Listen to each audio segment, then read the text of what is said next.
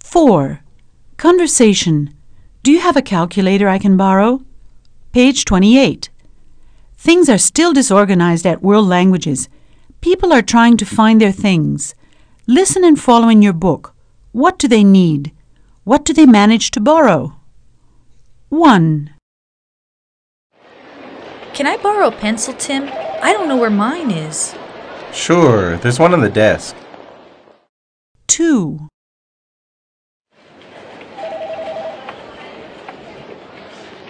Um, Nancy? Oh, hi, Claudia. What can I do for you? Uh, do you have a calculator I can borrow? Mine isn't working. I'm afraid I don't have one. Talk to Steve. I'm sure he has one. I'll do that. Thanks anyway. Need a calculator? I can lend you mine. It's right here. By the way, whose laptop is this? I think it's Steve's. I'll ask him. Steve! 3. Steve, do you have any glue I can borrow? Yeah, there's some in the top drawer of my desk. Thanks. 4.